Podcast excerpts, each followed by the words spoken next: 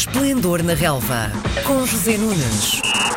Segunda-feira com mais um Esplendor na Relva. Bom dia, José Nunes, tudo bom bem? Dia, bom, dia, como estão? Tudo bem, obrigada. Vamos lá então. Tivemos um fim de semana com vitórias dos três grandes e vamos começar pelo Benfica. No primeiro jogo da época no Estádio da Luz, hum, recebeu e venceu o Moreirense por 2-0. José Nunes, foi só mais um dia no escritório para os encarnados ou encontraram alguma dificuldade? Com franqueza, terei que dizer que o Benfica eh, conseguiu reduzir ao mínimo as dificuldades que o Moreirense lhe poderia colocar. E recordo que o Moreirense, nos últimos dois anos, ganhou e empatou na luz. Na época passada, já com o Ricardo Soares ao comando, na segunda volta do campeonato, fez um grande trabalho. Mas, eh, apesar de todas estas credenciais, o Benfica não deu realmente hipóteses à equipa do Moreirense e creio que aquilo que manteve Uh, o Moreirense vive praticamente até 10 minutos do fim, a altura que o Benfica faz o segundo gol, foi justamente o facto desse segundo gol não ter acontecido muito mais cedo, porque oportunidades para isso o Benfica uh, teve, e, e, eu diria em doses industriais. O Benfica fez uma exibição de grande qualidade futebolística um, e o resultado é obviamente muito benévolo para a equipa do Moreirense. Qual foi o problema um, no Benfica? Foi de facto o, a dificuldade de, finalizar uh, as oportunidades que criou. Uh, por exemplo, recordo que a questão da finalização também terá custado, por exemplo, uh, o afastamento do play-off da Liga dos Campeões na Grécia frente ao PAOK. Na primeira parte, o Benfica teve algumas que não conseguiu um, transformar em gol. E isso acabou por lhe custar, como sabemos, a eliminação. Depois, na segunda parte, com o PAOK forte e o Benfica a ir por aí abaixo. Um, no campeonato, as coisas parecem de facto estar diferentes. O Benfica entrou muito forte, ganhou por 5 a 1 em Famalicão e no sábado passado o resultado até poderia ter sido superior a esse resultado da primeira jornada, porque o Benfica jogou e teve oportunidades para isso.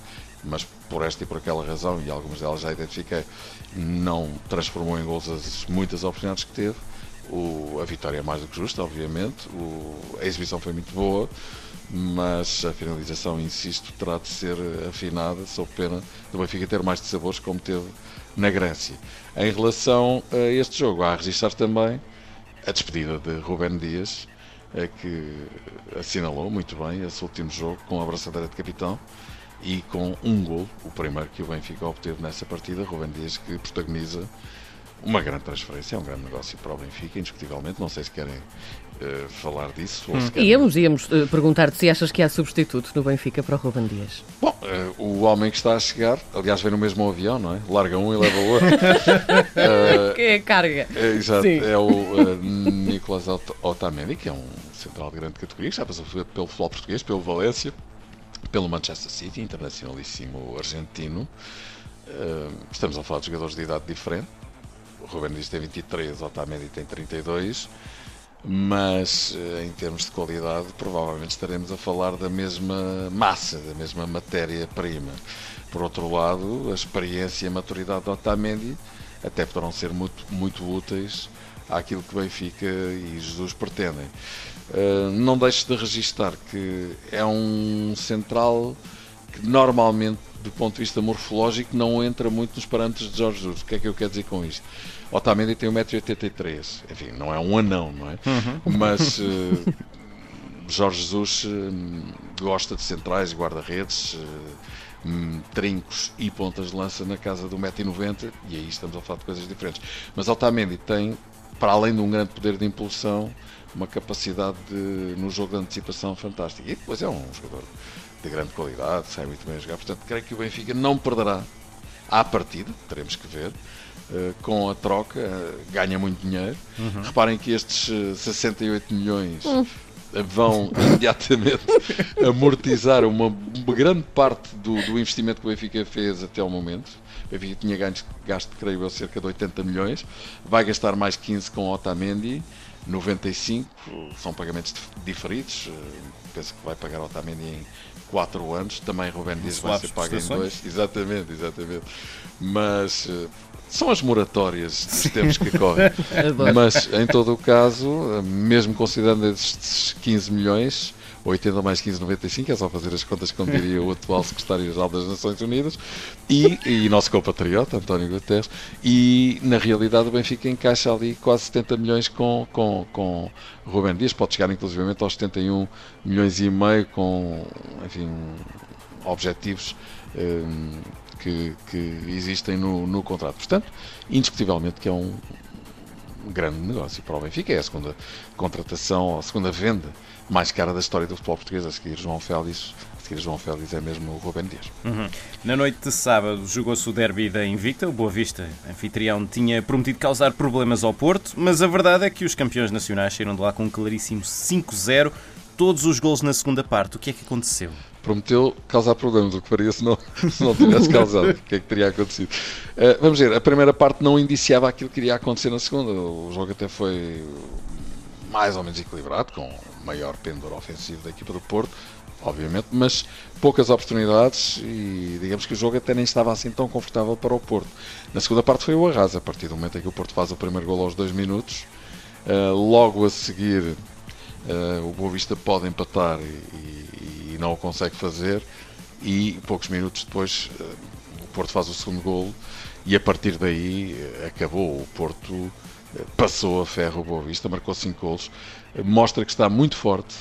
O Porto é uma equipa que tem processos muito afinados, automatismos mecanizados, que vem da época passada, aumentou muito os seus, os seus índices de autoconfiança com a dobradinha, a vitória no campeonato e na taça, os jogadores são os mesmos, o treinador é o mesmo há três anos, os reforços não estão a jogar de início, uh, ou seja, também não eram muitos, uhum. mas uh, Sérgio Conceição está a utilizar a equipa do ano passado, que está muito oleada e está com muita confiança. Portanto, aquilo que poderei dizer é que o Porto está muito bem, recomenda-se. Uh, dois jogos, 3-1 ao Braga, 5-0 ao Boa Vista fora de casa. Não era um início fácil de campeonato e o que é facto é que o Porto vai na frente com 6 pontos, 8 golos marcados e um sofrido. Não há dúvida que estamos à presença de uma equipa muito sólida. E por outro lado, também me parece que Benfica e Porto estão a arrancar muito forte neste princípio de temporada no campeonato. O Benfica já com esse enorme contratempo um, de ter sido afastado da Liga dos Campeões. Mas em termos de campeonato, estas duas jornadas mostram que realmente os, as duas equipas que tradicionalmente são mais fortes estão efetivamente muito fortes outra vez.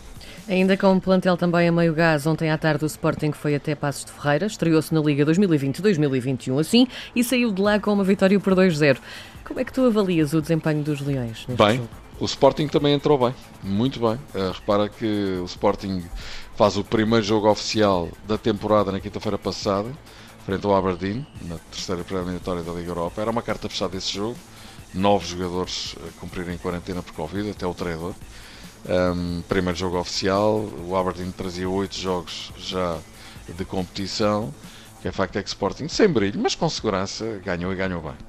E ontem, uh, ainda com a esmagadora maioria dos jogadores indisponíveis, pelas razões que referi, fora desta partida, um, o Sporting acaba eh, por eh, ganhar com justiça com autoridade em Passo Ferreira por 2-0, num jogo um, em que a equipa demonstra que está a ser muito bem trabalhada por Rubén Amorim. No sistema tático que ele preconiza, 3-4-3, com muitos jovens. Reparem na quantidade de jogadores jovens que uh, ontem o Sporting tinha, Nuno Mendes, Mateus Nunes, uh, Tiago Tomás, Giovanni Cabral, mais uns quantos no banco. O Daniel Bragança também entrou, por exemplo.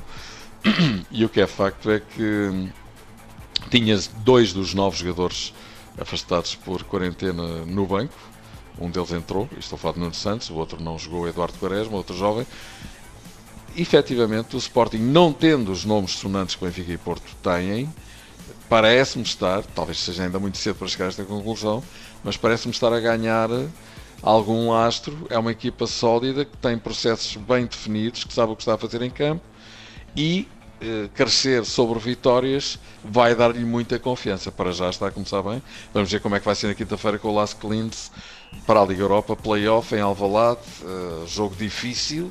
Veremos se se confirma de facto que o Sporting está a entrar bem na temporada. Muito bem, José Nunes, nós voltamos a falar na segunda-feira. Um abraço e boa semana. Um abraço e boa semana Até para, para vocês. Semana. Um Até para a semana. Às segundas-feiras, José Nunes comenta a jornada desportiva. Esplendor na relva, às 10h30 da manhã, na RDP Internacional.